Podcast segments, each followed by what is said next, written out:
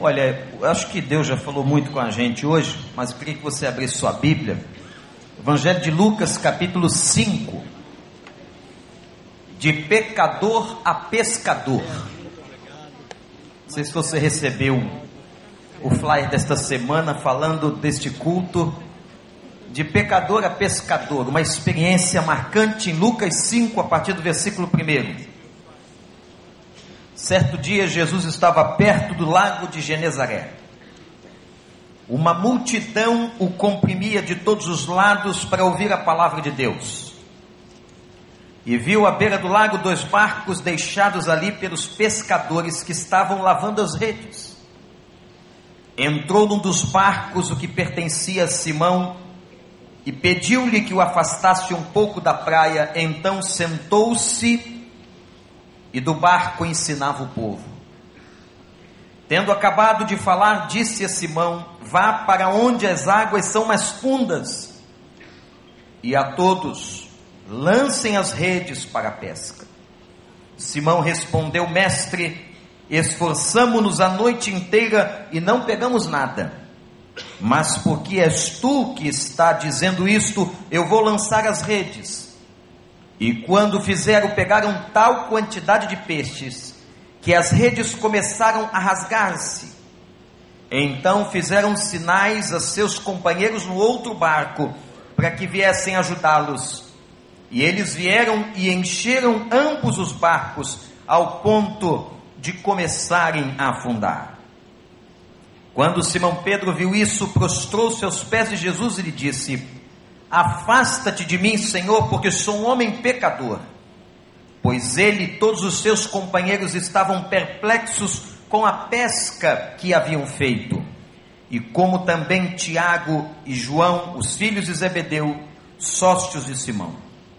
Jesus disse a Simão: Não tenha medo, de agora em diante você será pescador de homens. Eles então arrastaram seus barcos para a praia, deixaram tudo e o seguiram. Que Deus nos abençoe. Ô, gente, esse texto aqui fala da transformação de um homem e de um grupo inteiro. Como é que Deus faz as coisas? Esse texto para mim fala da missão da igreja é uma síntese, é uma imagem da missão do ministério da igreja. Esse texto fala da vida de um discípulo. Eu quero agora mostrar aos irmãos alguns pontos importantes nesta passagem que nos ensinam, que nos abençoam, que falam para nós o que é ser igreja, o que é a vida do discipulado, o que é ser totalmente discípulo como nosso tema nesse ano de 2013. Primeira coisa que eu quero que você anote aí no seu coração: a essência de um discípulo. O versículo 8 mostra para nós que Pedro começa a reconhecer quem ele é depois de ter presenciado o tal milagre da multiplicação dos peixes. Não haviam pego nada a noite inteira. Jesus então, gente, dá uma ordem: joguem a rede no lugar mais fundo. E quando eles jogam, trazem tanto peixe, mas tanto peixe, que diz a palavra que as redes estavam cheias e começam a se romper. Pedro percebe que aquilo que está diante dele não é uma coisa normal.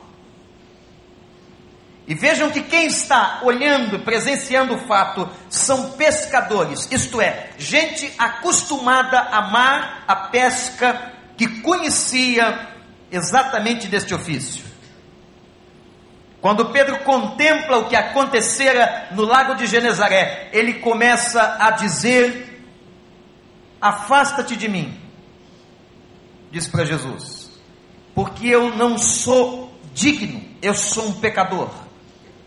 Eu não sou digno de estar na tua presença e presenciar aquilo que estou presenciando. O que me chama a atenção aqui, irmãos, é a identidade de Pedro para ele mesmo. Como ele se vê. Como Pedro consegue se perceber diante de tão grande poder e de tal glória. Irmãos e irmãs, não há outra coisa a aparecer diante da glória de Deus senão a nossa própria pequenez. Quando você entra num culto de adoração, quando você está na presença de Deus, quando você busca Deus de todo o teu coração, há uma realidade que se apresenta diante de todos nós: o quanto nós somos pecadores e pequenos. Estar num culto de adoração como este, nos remete sim à presença do Senhor, mas a presença do Senhor faz conosco um contraste. A gente olha para a nossa vida e a gente percebe o quanto ainda estamos aquém daquilo que Deus planeja para nós. Nós estamos caminhando para lá, nós queremos caminhar para lá, amém ou não?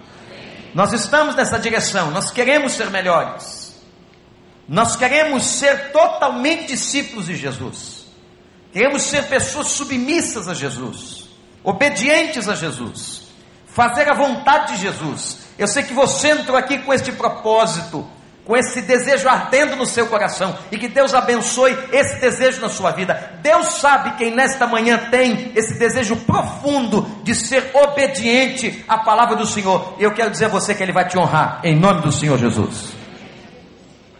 A consciência que Pedro tem da sua identidade, eu sou um pecador. Certamente por causa desta declaração ele estava pronto para ser discípulo. Que coisa estranha. Porque a gente às vezes faz um formato do discípulo, uma ideia do discípulo, a visão do discípulo como uma pessoa perfeita. E porque nós temos esta visão, nós impedimos, é isso mesmo, irmãos, nós impedimos muita gente de passar daquelas portas. Porque nós construímos um protótipo de cristão ou de vida que é absolutamente utópico. Talvez por toda a história de evangelização brasileira. Como que o evangelho chegou nessa terra, os nossos primeiros missionários tão queridos, tão amados, gente de Deus. Mas muitas pessoas deixaram um legado absolutamente equivocado do que é ser um discípulo de Jesus. O discípulo de Jesus e gente que Jesus veio chamar para o discipulado é gente como eu e você. É gente como era o Léo. É gente pecadora, gente fraca, gente que precisa da graça. E quando ele disse: Vinde a mim, vós que estáis cansados e sobrecarregados, eu vos aliviarei a igreja está e tem que estar de portas abertas para essa gente cansada, para essa gente sobrecarregada, para essa gente como a Valéria orou aqui, gente que ela vê no trabalho dela sofrendo sem Cristo. Nós temos que escancarar essas portas, a porta do coração, a porta da nossa mente, a porta da nossa vida, a porta da nossa casa, para que eles entrem, venham, sejam bem-vindos em nome de Jesus e conheçam a palavra e o evangelho que transforma. Pedro estava pronto para ser discípulo pelo fato de ver a sua própria incompetência. Ele era o incompetente, eu sou pecador. Você é o quê? O que, que somos nós? Somos todos pecadores como ele. Ele estava prontinho para ser discípulo. Foi ele que Jesus escolheu. E mais, quando Jesus olhou para Pedro e disse assim: Esse cara vai ser o líder da igreja de Jerusalém. Quando Jesus olha para uma pessoa, ele não vê a pessoa só. Ele vê o futuro da pessoa. Ele olhou para aquele assassino que matava crente, chamado Saulo, e disse assim: Esse cara vai ser o maior missionário da história. Como é que Deus consegue ter esses olhos? Como é que o Senhor consegue ter essa percepção? Ele olha para Pedro e diz assim: Esse cara vai ser o líder do centro nervoso da primeira página da igreja, lá em Jerusalém. Ele vai ser a coluna, o esteio da igreja de Jerusalém. E Pedro e Tiago se tornaram nos grandes líderes da igreja em Jerusalém. Por quê? O que é que Jesus viu nele? Reconhecimento de identidade. Guardem bem uma coisa no coração de vocês. Olhe para cá. Uma pessoa só muda a sua estrutura de personalidade no encontro com Cristo. Você crê? A transformação da essência humana só acontece em Cristo. Por mais que nós tenhamos as ferramentas das terapias, sejam elas quais forem, é só Cristo que entra, que invade a essência de um jovem, a essência de uma pessoa, que muda a cabeça de um drogado, que restaura realmente um casal. É só Cristo que pode, com poder e graça, entrar na vida de uma pessoa e mudar aquilo que ela tem de mais importante, a sua essência, a sua natureza. Esse negócio de vida cristã é tão forte é tão forte no Novo Testamento que a Bíblia diz que isso é um novo nascimento. É um poder espiritual tão grande que entra nas entranhas da gente, que vai lá no âmago, lá no profundo, que muda os nossos valores, muda a nossa visão de mundo, é chamado de novo nascimento. Você nasceu de novo. Quem aqui já nasceu de novo? E nós somos gerados pelo mesmo Espírito Santo. E porque nós somos gerados, diz Romanos 5, no mesmo Espírito, nós somos justificados e agora temos a graça de sermos irmãos e irmãs em Cristo Jesus. Olha para o lado e agradece a Deus, diz assim: muito obrigado, porque você é um irmão, é uma irmã em Cristo Jesus. Nós somos gerados pelo mesmo Espírito. Amém, gente? Nós fomos gerados pelo mesmo Espírito. Olha, você que está aqui nos visitando hoje de manhã, ou está assistindo a gente pela internet, tem três coisas que uma pessoa precisa fazer. O tempo todo. Primeiro é reconhecer que é pecador. Depois que reconhecer, tem que dar um outro passo, chamado confissão. Eu confesso a Deus. Você não precisa confessar para mim, pastor, nem para o padre. Confessa a Deus e diga: Senhor, eu sou pecador. Foi essa confissão de Pedro. E terceiro, toma uma decisão, cara. Não adianta você reconhecer, você confessar e não tomar uma decisão. Que decisão é essa? Qual é a natureza da decisão? A decisão de que a partir de agora Jesus Cristo é Senhor da minha mente e do meu coração. Eu quero tomar uma decisão hoje de manhã de que eu vou seguir a Cristo, que eu vou me tornar um discípulo de Jesus que eu já vi que essa vida sem Deus não vai para lugar nenhum e que eu quero segui-lo, eu quero seguir a Sua palavra, os Seus mandamentos, eu quero seguir as Suas pegadas. Eu creio numa eternidade, eu creio que Ele tem uma proposta para mim, para esta vida e para muito além da morte. Louvado seja o nome do Senhor. Eu quero ser discípulo, você quer? Amém. Então toma uma decisão. Se você não tomou, toma essa decisão. Primeira coisa que me encanta no texto é o fato de Pedro olhar para ele mesmo se reconhecer como pecador. Segundo, segunda coisa que me encanta é que agora ele recebe uma nova natureza. E ele de um pecador, Deus olha para ele, Cristo olhou para a sua vida e lhe convida a ser um pescador. Um pescador diferente. Você vai perguntar, mas pastor, o pescador não é pecador? É. Só que há uma grande diferença entre aquele que peca sem Cristo e o que peca em Cristo. Qual é a diferença? Se todos são pecadores, a diferença está exatamente na essência. A Bíblia diz que quando nós cometemos alguma coisa que não agrada o coração de Deus, há em nós um entristecimento. A pessoa que se converteu se entristece. Ela reconhece a sua fraqueza, ela sabia que não devia ir por aquele caminho. Enquanto que aquele que peca, mas está longe de Cristo, há uma insensibilidade. O que, que tem em roubar? Está todo mundo fazendo. Qual é o problema de cometer adultério? Qual é o problema de fazer sexo fora do casamento? Não tem problema algum. Qual é o problema de ser corrupto ou de trazer um pouco de dinheiro, ainda que desonesto, para dentro da minha casa? Qual é o problema? Não há na mente de uma pessoa não convertida qualquer espécie de sensibilidade. ela não se reconhece, ela não entende, os olhos não foram abertos, a mente não foi transformada, os valores não foram mudados. Agora nós temos um Pedro que se reconheceu e que passa a ser um pescador, mas um pescador de gente. Jesus disse para ele: Eu vou transformar a tua vida. Você não vai mais pescar peixe, Pedro, você vai passar a pescar gente no mar da vida. O que Cristo fez aqui foi dar a Pedro um novo projeto. Projeto novo. E o projeto novo consistia numa síntese, numa frase que pode sintetizar todo esse projeto: é cuidar de gente. Esse é o ministério do discípulo. Nós temos que cuidar de gente, desde pegar aquela pessoa que está sofrendo sem Cristo, trazê-la para o ambiente do reino, inseri-la na igreja do Senhor, no corpo vivo. Esse é o nosso ministério.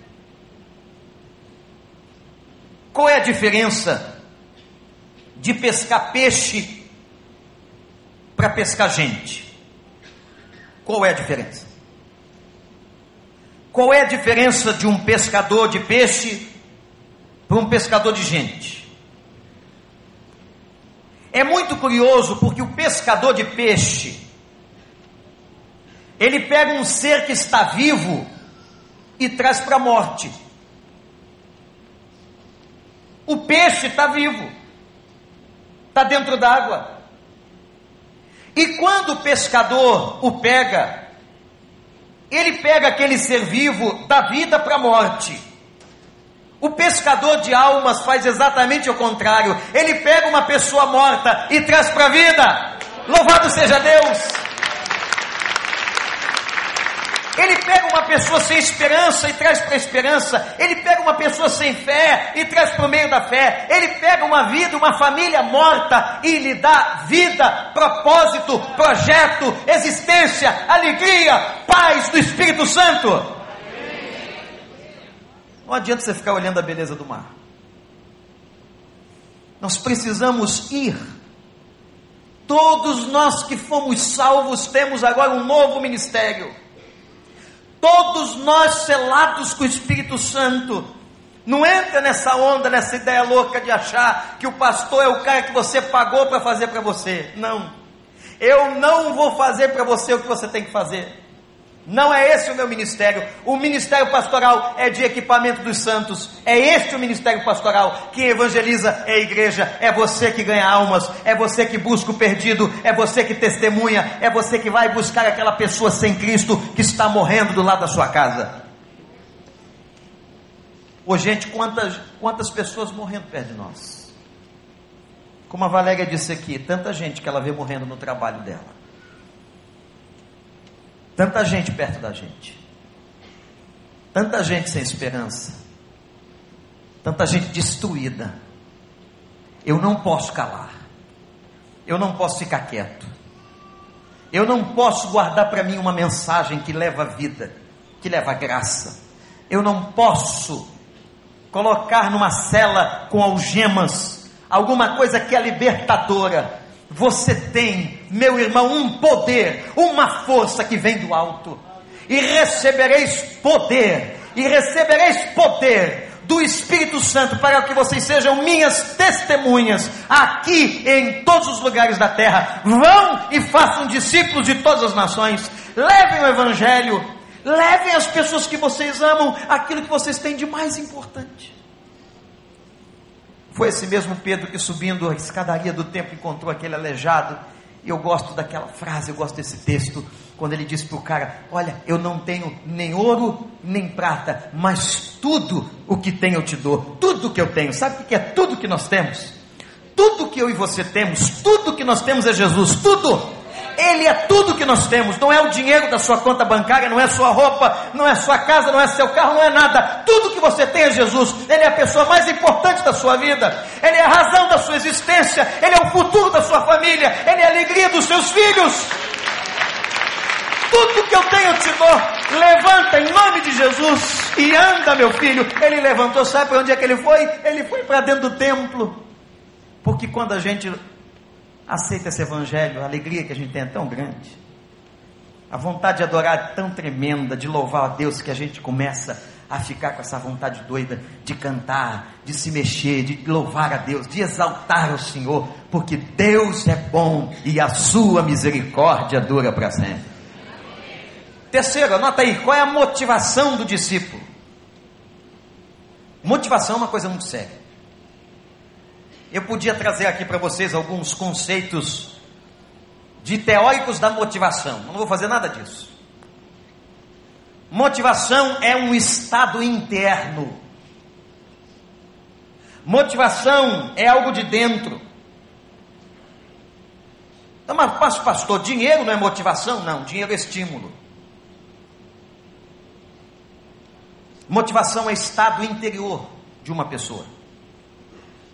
É por isso que às vezes há pessoas que estão na festa, estão desmotivadas. É por isso que tem gente, às vezes, trabalhando numa organização, seja ela qual for, e ganhando um bom dinheiro, mas está desmotivado. Porque a motivação é um estado interno do indivíduo. A motivação tem a ver com tanta coisa. Motivação tem a ver com fisiologia, motivação tem a ver com componentes bioquímicos do cérebro.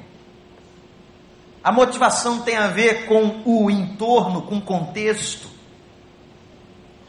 Mas, gente, motivação, uma pessoa motivada, ela precisa saber o que a motiva. O que motivou você a vir aqui?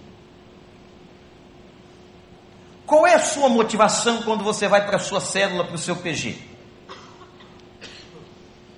Qual é a motivação de você levantar as suas mãos? Qual é a motivação? O que te motivou a vir ouvir o Evangelho? Eu quero dizer aos irmãos que a nossa motivação não pode ser as pessoas. Por mais que elas sejam importantes, por mais que os pastores sejam para nós referência. A maior motivação, aquilo que me moté ou que me movimenta, porque motivação, o conceito motivacional é o conceito de movimento. Uma pessoa motivada é uma pessoa em movimento, uma pessoa desmotivada é uma pessoa que não tem movimento. Aquilo que faz o teu movimento na vida cristã, aquilo que te motiva ou quem te motiva é a pessoa de Jesus. Ele não é só o mais importante, ele é aquele que me faz movimentar a vida. Sabe por que a gente veio aqui de manhã? Por causa dele. Vocês não seguem, vocês estariam perdidos se seguissem o Vander. O Vander não vale nada igual você. Sou pecador. Eu não vou contar os pecados de ontem porque eu tenho vergonha. Você vai dizer, mas pastor, o senhor peca, é? Eu me lembro uma vez, eu estava pastoreando a juventude. Aí, galera, eu fui, meu primeiro ministério foi com, como pastor de jovens da primeira igreja batista de Moça Bonita. Você pegar um rapaz de 25 anos botar na igreja de moças bonitas, você imagina, não é? E eu me lembro que nós fizemos o primeiro retiro. E alguns diáconos foram tomar conta da gente no retiro. Foi muito legal. Naquela época tinha isso. E tinha uns caras que não entendiam o diaconato, que diaconato é bíblico, é interessante, mas tem que ser feito como a Bíblia manda. Aí tinha um lá que foi para o retiro para tomar conta da gente, mas ele ficava tomando conta de tudo. E ele ficava no meu ouvido, pastor, aquele casal ali está muito próximo. Eu falei, irmão, chega perto. Chega perto e separa. Pastor, aquele jovem ali, ó, não está com a Bíblia na mão. Eu falei, vai lá, irmão, empresta a sua para ele. Eu apurrei tanto ele que ele parou de me apurrar. Aí quando ele começou o futebol, começou o futebol, galera no campo, tênis, meião. E gente, modesto eu jogo a beça. Com toda humildade. Tem um companheiro ali, o irmão Thay Caetano me acompanha desde cedo, era um pontarisco, ele dizia. Quando eu pintei de short, pastor de short, meião, tênis, abominação do Senhor. Abominação. O homem olhou para mim, irmãos, ele não conseguia falar. Ele ficou branco, olhando para mim, e ele olhava de cima a baixo, não precisava nem fazer muito movimento, porque eu, né? Olhava. Eu falei, que foi? O senhor não vai jogar uma pelada? Aí que ele engasgou, pelado, pastor pelado. Falei, quase, short, meia. Eu só não posso ir assim na igreja, mas no campo de futebol é legal. O senhor nunca jogou bola. Irmãos, ele ficou, não. Eu fui criado numa igreja. Papai foi excluído porque levou mamãe na bicicleta. Meu tio foi excluído porque foi no cinema. Eu falei, irmão, vai para um tratamento psicológico. O irmão tá mal, mal. Mas bola se joga de short. E pastor também joga bola. Ele ficou sentado ali. Foi um, foi, olha, aquele acampamento ele foi para ser polícia, mas ele foi tratado. Foi um tratamento para aquele irmão. Eu tinha muito carinho por ele. Tinha muito carinho por ele. E ele, no início do meu ministério lá, ele começou a me perseguir para saber que horas eu chegava na igreja. E um dia ele, eu sabia o que ele fazia. Foi legal, Bessa. Ele se escondia atrás da porta. A porta era curta. Tinha uma porta do corredor que eu passava para ir para minha sala. Só, e ele ficava ali. E eu via só os pezinhos dele assim. Você sabe quantos anos o cara tinha? 80. 80. E eu passava, estava lá, falei, tadinho. Aí um dia eu cheguei na igreja, só que eu cheguei aborrecido. Não tem dia que o pastor fica aborrecido também? Então, cheguei naquele dia. Aquele dia não estava legal. Eu falei, hoje ele vai sair da porta. Todo respeito aos oitentão dele. E a esposa dele estava passando mal em casa, estava com câncer. E eu cheguei atrás da porta. Eu falei, bom dia, meu irmão. O que, é que o senhor está fazendo atrás da porta? E eu quero que o cara vai fazer atrás da porta, não tem o que dizer. Eu falei, vai para casa. Sua esposa está morrendo. Senhor não tem que ficar aqui atrás da porta. Senhor tem que observar os frutos do trabalho. Não tomar conta de quem faz o trabalho. Isso não é seu papel. Algum tempo depois, aquela senhora morreu. E aquele irmão saiu da igreja, foi para uma outra cidade, viúvo. Eu fui pregar nessa outra cidade. Alguns anos depois, estou na igreja. Irmãos, eu vi um velhinho para Fentex.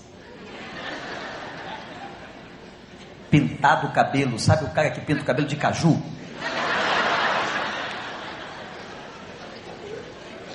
Calça jeans, pegue mas calça jeans, boca larga. Eu olhei, é óbvio que eu não reconheci.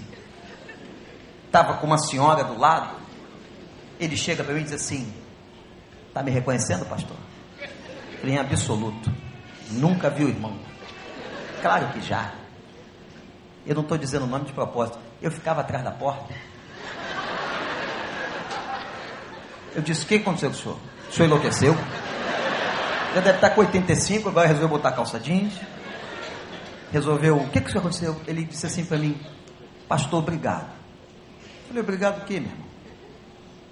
Tantos anos de vida cristã. Eu pude ver uma outra coisa. Eu era um fariseu.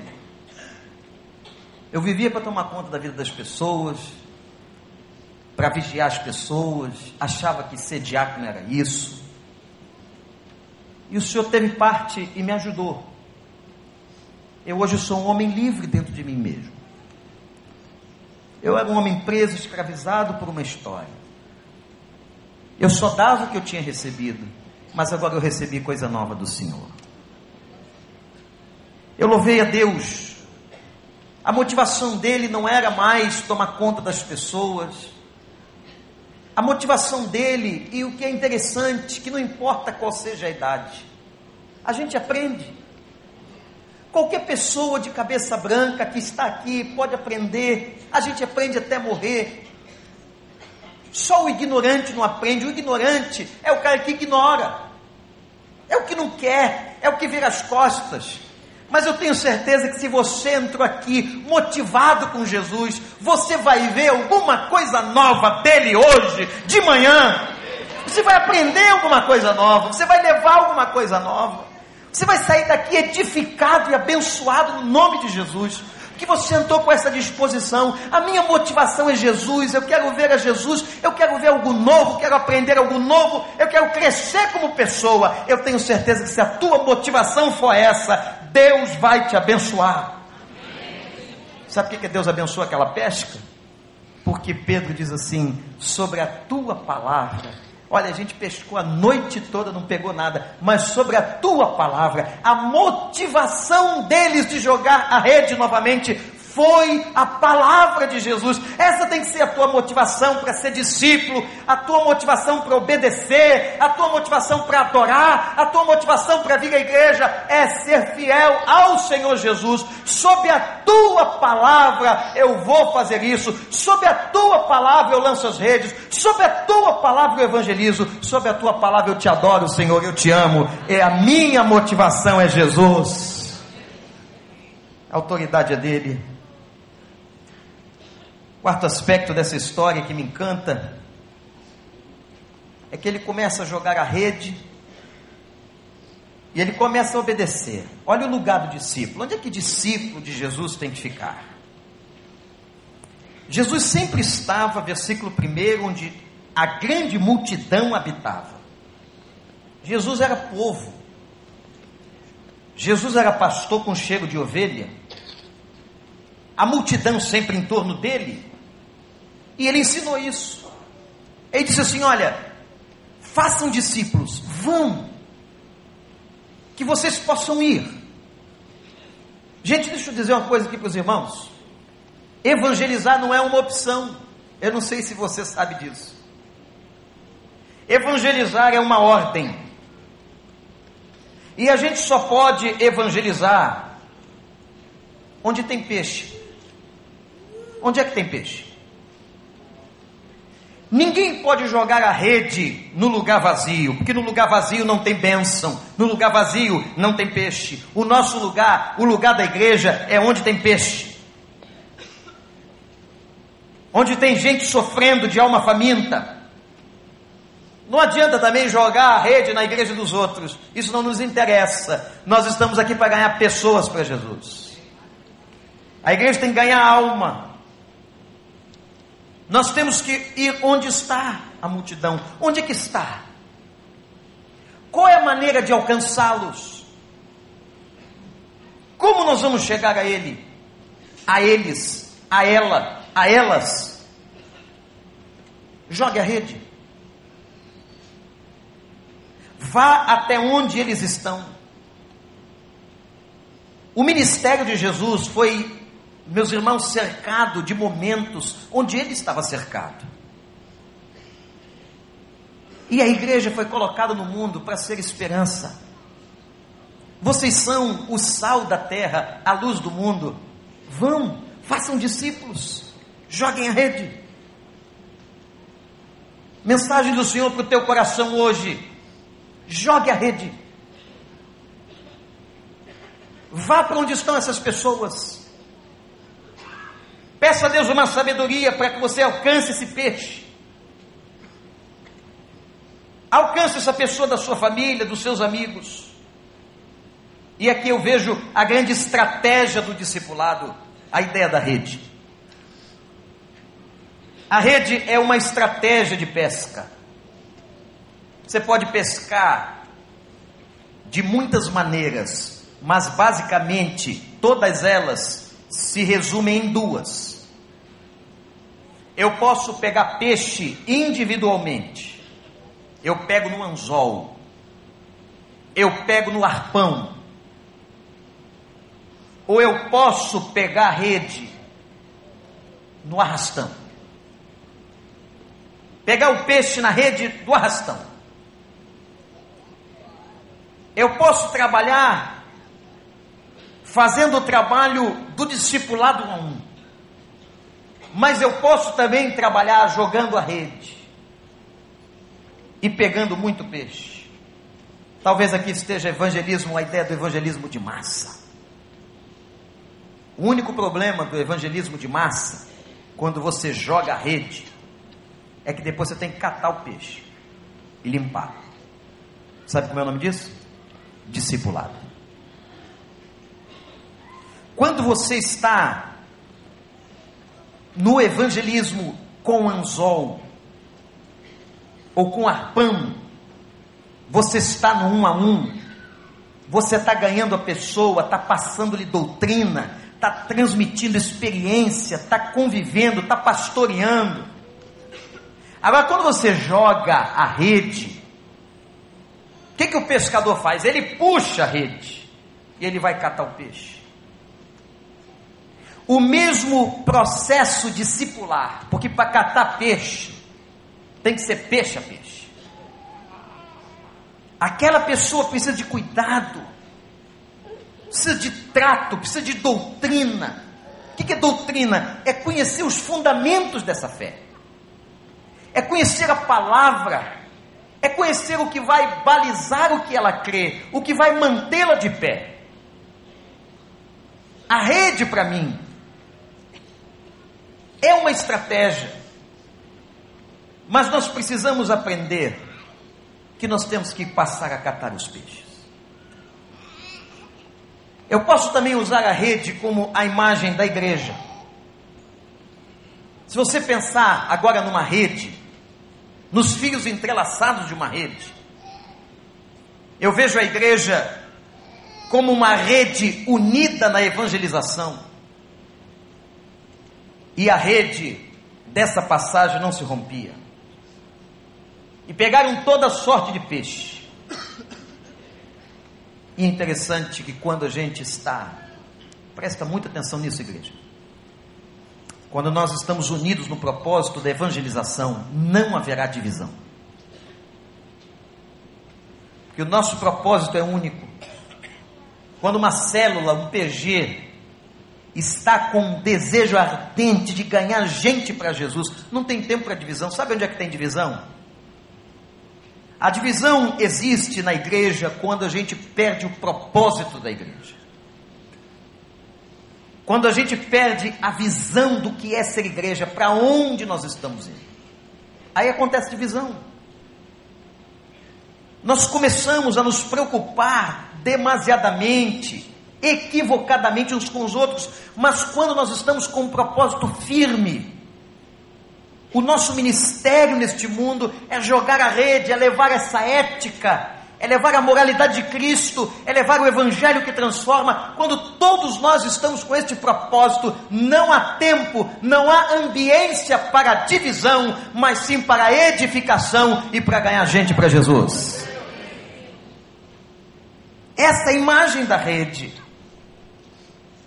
Não há como olharmos o Evangelho de outra maneira interessante que Deus está fazendo hoje. Antigamente você usava uma expressão, a gente usava uma expressão que era a expressão da igreja local. Lembra? Eu sou membro de uma igreja local.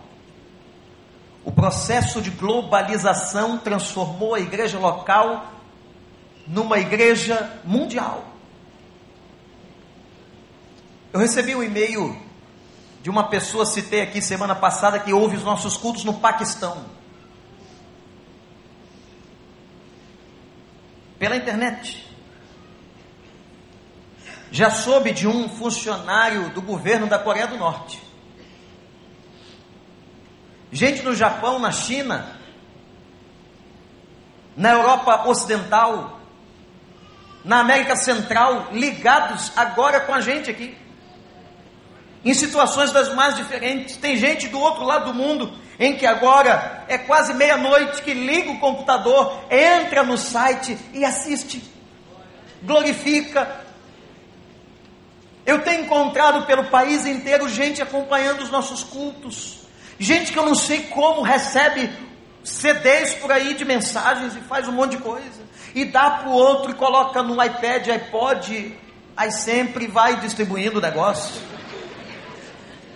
Eu digo, Senhor, que igreja local? Não tem mais igreja local, acabou. O Senhor mudou a face da igreja. Olha, você tem Facebook aí? Quem é que tem Facebook? No dia eu perguntei a mesma coisa, vamos ver. Olha, já diminuiu o número, que isso? Levanta a mão, vamos ver. Não é pecado, não. Ah, tá vendo? Pastor tem que instruir. Não é pecado ter Facebook. Pode levantar, porque fica pecando com medo. Não, eu tenho, mas não vou dizer nada. Eu não vou dizer não, vou me entregar. Não é pecado desde que você não seja um bobo do Facebook. Que fica aquelas coisinhas que eu já falei que é ridículo, são ridículas. E fica lá, agora estou indo para o banheiro. Cheguei no shopping. Comprei batom. Não dá. Pega essa rede, massacra. Massacra, diz assim: Jesus é Salvador. Conta para todo mundo. Conta para as pessoas lá no Facebook o que a tua igreja está fazendo. Multiplica, fala. Olha, na minha igreja tem gente cuidando de dependência química. Na minha igreja tem gente cuidando de criança, de jovem, de adolescente, de casal. Olha, vai ter um negócio de casal que vai bombar, pode salvar teu casamento, vai para lá. Conta isso no Facebook, fala de Jesus, da glória de Jesus, do nome de Jesus e para com essa bobajada. Essa perda de tempo. Que o Senhor mova os seus dedos para que você seja um comunicador desse evangelho. Fale com paixão, joga a rede. Você pode falar para milhões de pessoas. Bota lá no teu perfil a cruz de Cristo. Ô, gente, eu já vi cada. Eu não tenho, não, viu? Eu não tenho tempo. Não tenho muito tempo para. E tem outros motivos também que eu não vou dizer. Mas eu já vi umas fotos tão engraçadas mulher de Deus. Meu Deus! Biquíni fio dental. Sou de Jesus. Meu pai. E aí, ó, se você fizer isso, tira, não bota lá, membro da primeira igreja batida do recreio pro inferno. Quer pecar, peca sozinho e bota a gente no bolo. Olha como é que eu estou vestido aqui. Tu acha que eu gostaria de estar assim aqui? Queria estar de bermuda. Mas não dá, gente. Que como é que você vai colocar lá aquelas fotos? Bota lá umas fotos e aí que ganha a gente para Jesus. Vamos mostrar que a gente é alegre. Um monte de garrafa de cana na mesa. Cana. Cerveja, vinho, cachaça. Só do Senhor. Aleluia. Cristo sal. Pastor Daniel trata de mim? Tem vaga na igreja? Meu Deus. É cada absurdo que os caras gostam de dizer assim, tudo. Eu sou crente. Eu sou membro da igreja tal. Não coloca. Se você quer pecar, peca sozinho. Agora pega aquele negócio, espalhe o nome de Jesus, fala de Deus, bota a foto decente no teu Facebook. Amém. Faz o negócio direito. Você é mulher de Deus ou não é? Hein? É ou não é? Oh, que maravilha. E os homens? O cara também só posta bobagem. É foto dele jogando futebol. Joga nada, tá lá. E bota seu Neymar. Tem cada homem pouco por aí, não é? Ou então coisas que não edificam. Gente, nós estamos agora, a igreja não é mais local, nós temos um poder, uma massa. Você pega uma revista dessa aí, nosso editor está aqui, são 10 mil pessoas recebendo aquele negócio, aquilo é uma máquina mortífera de evangelização. Você sabe o que é? Olha, a gente recebeu esses dias aí o Ibope do mês de setembro, a gente fica alarmado, a gente não sabe o que fazer. 50 mil pessoas ligam a televisão de manhã para ouvir o Evangelho, isso é uma máquina. São quase 7 milhões de pessoas, você sabe o que é isso, gente? Que igreja local é essa? Não tem mais igreja local. Hoje de noite, às 8 horas, tem 50 mil pessoas no rádio ouvindo. Eu tenho encontrado pessoas, motoristas de táxi. O senhor é o pastor? Aconteceu comigo, eu, já, eu sabia que tinha acontecido com outra pessoa, nunca tinha passado por isso, mas aconteceu comigo. Eu falei, sou. Eu ouço o senhor pelo rádio, mas o senhor não vê. Como é que o senhor sabe? Mas eu escuto. O senhor não é o pastor da culto das 8 horas, da rádio tal? Eu falei, sou. É, sou eu. E alguns que perguntam, pois é, eu ouço sempre. O senhor é crente? Não. Mas eu gosto muito de ouvir essa palavra. Um dia esse cara vai cair, um dia esse coração vai quebrar, um dia essa alma vai batizar. Não importa onde, aqui ou qualquer igreja que tiver com a porta aberta. Qualquer igreja. Ele tem que entrar numa igreja de Deus. Seja de Deus, ele entra. Gente, não tem mais igreja local. Bota uma coisa na tua cabeça, aquela igreja que a gente foi criada 30 anos atrás acabou. São outros tempos. Como aquela igreja chamada primitiva também não tem mais. Nós estamos num outro tempo, num outro momento, numa nova geração. Quando eu vejo essa juventude, essa galera, quando eu vejo esses rapazes, essas moças, eu digo, eles vão ser melhores do que nós fomos. Eles vão ser mais sarados, mais curados, não é só no corpo, não. Eles vão ser melhores no espírito, eles vão falar da palavra, eles vão ter esse sangue nos olhos para pregar o evangelho. Eu quero uma juventude assim. Eu estava ali babando com o Léo, e a gente tem que ficar babando e glorificando. Ah, irmãos, eu vim de uma, de uma geração que era fruto da ditadura militar. Levou tanto pastor para a escola superior de guerra. O governo tinha um propósito com aqueles que controlavam as massas. E a gente sofria. Muitos de nós aqui fomos criados num evangelho tão rígido. Teve um pastor batista que hoje já está com o senhor, pastor Elcio da Silva Lessa, pastor por 30 anos da abençoada Igreja Batista de Itacuruçá. Ele era meu professor de sociologia e disse que tinha feito um levantamento no Brasil. Naquela época de 700 mil batistas nós éramos. 700 mil batistas. Mas as igrejas tinham excluído dos róis de membros 500 mil pessoas. Meu Deus. A mesma capacidade da porta da frente e a capacidade da porta dos fundos não pode. E o motivo dos desligamentos eram coisas absurdas. Quando me converti, cometi um erro fatal. Primeiro, vim com estigma porque eu não era filho de crente. E quem não era filho de crente era cretino. Os caras olhavam para você com desconfiança. Quem é esse cara? Não é, não é da nossa tribo não faz parte. Teve um cara que disse assim: esse cara aí não pode ser líder. Meu filho está aqui, nasceu aqui, não é líder. Como é que esse cara vai ser líder? Não pode. Olha que mentalidade de animal. E aí eu tomei a decisão mais errada que eu podia tomar. Eu fui gostar e toquei bateria. Esse instrumento do capeta. Não ri não, Tuta, porque esse aqui também foi. Esse aqui. Quando entrou na igreja, foi uma abominação, porque se só tocava órgão de tubo. Sabe que é um órgão de tubo? Ou então órgão de pedaleira. Que fazia aquele som lindo. É lindo. É lindo. Mas a gente vai aprendendo outras coisas. Aí entrou piano na igreja. Meu Deus que isso? Isso se toca no Garden Hall, Nova York. Não pode estar na igreja. Depois veio aquela praga do violão. Instrumento, esse instrumento não é bom, olha só. Fica na mão de Tom Jobim, de João Gilberto, essa gente tocando essas músicas dentro da igreja. Aí vem um cara, e que tu não sabe, ó, pega esse metal aqui e bota rock.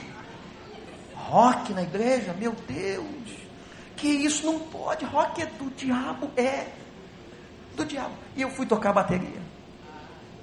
Sabe o que aconteceu comigo? Hein? Sabe? Não adianta mais orar, já passou.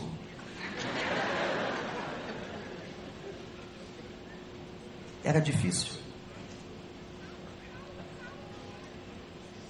Graças a Deus, quando você encontra um pastor que abraça você, que diz vai, que acredita em você, que dá o púlpito para você, que pode não gostar, mas sabe tolerar. Porque o problema da igreja, a igreja não pode ter meu gosto pessoal. É aí que muita gente erra. Eu vou procurar uma igreja que eu goste. Não vai encontrar nenhuma. Já estou profetizando, pronto. Não vai encontrar. Porque cada igreja que você for tem um negócio, um defeito, tem um negócio que você não gosta. Tem coisas que eu também não gosto. Mas nós temos que respeitar as pessoas, as tribos, os gostos. Pergunta essa galera lá, essa juventude está aqui, se eles sabem o que é órgão de pedaleira. Pergunta para eles. Vamos botar um órgão de pedaleira lá no sábado 180 da Central de Belo Horizonte. Vamos, vamos botar. Eles vão ficar. Em, que isso? Época dos dinossauros, o que é? Que isso? Mudou. Mudou, gente. A vida muda. O que não muda é a palavra. E gente que não conhece palavra faz isso, porque se você abrir a Bíblia mesmo, lá no Salmo 150, diz assim: ó, tudo que tem fôlego, louve o Senhor.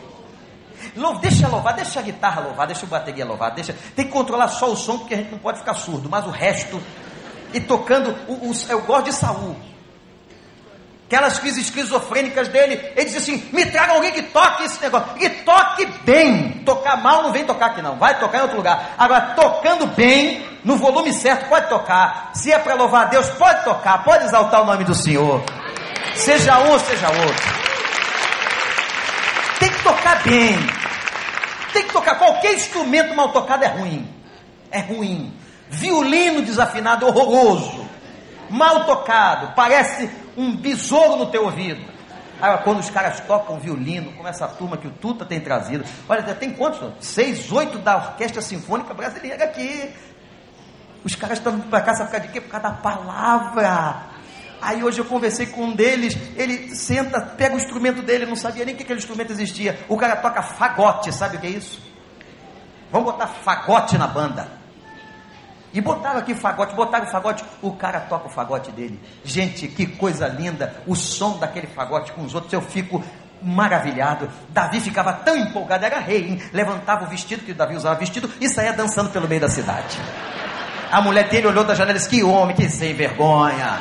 Você é rei, pulando aí igual menino. A mulher dele estava meio endemoniada. Não pode.